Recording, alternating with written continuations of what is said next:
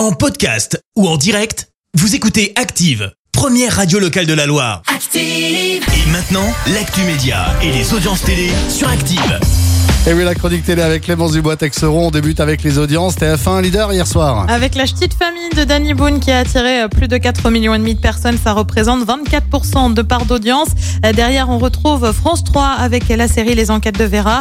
M6 complète le podium avec Zone Interdite consacrée aux fraudes de la Sécu. Certains abonnés de Canal Plus privés de TF1. Et oui, l'annonce est tombée vendredi en fin de matinée. Si vous avez les chaînes du groupe TF1 euh, via MyCanal ou via le décodeur de la chaîne cryptée, bah depuis quelques jours, c'est un peu la galère.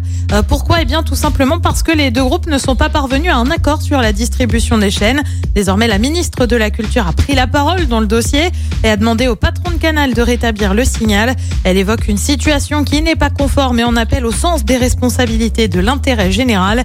Euh, TF1 annonce porter plainte contre Canal ce matin. Et justement, on file sur TF1 avec la diffusion du film Touché le 22 septembre prochain.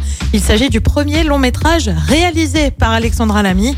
Dans ce film, on revient sur le destin de trois femmes qui font face à des violences conjugales. Un film adapté d'une BD du même nom. Allez, le programme ce soir, c'est quoi? Et bien sur TF1, c'est le film avec Kenji Girac, champion. Sur France 2, on retrouve la série Et la montagne fleurira. Sur France 3, c'est un document consacré à Belmondo. Et puis sur M6, comme tous les lundis, c'est L'amour est dans le pré. Et c'est à partir de 21h10. Eh oui, demain, ça fera déjà un an pour Belmondo.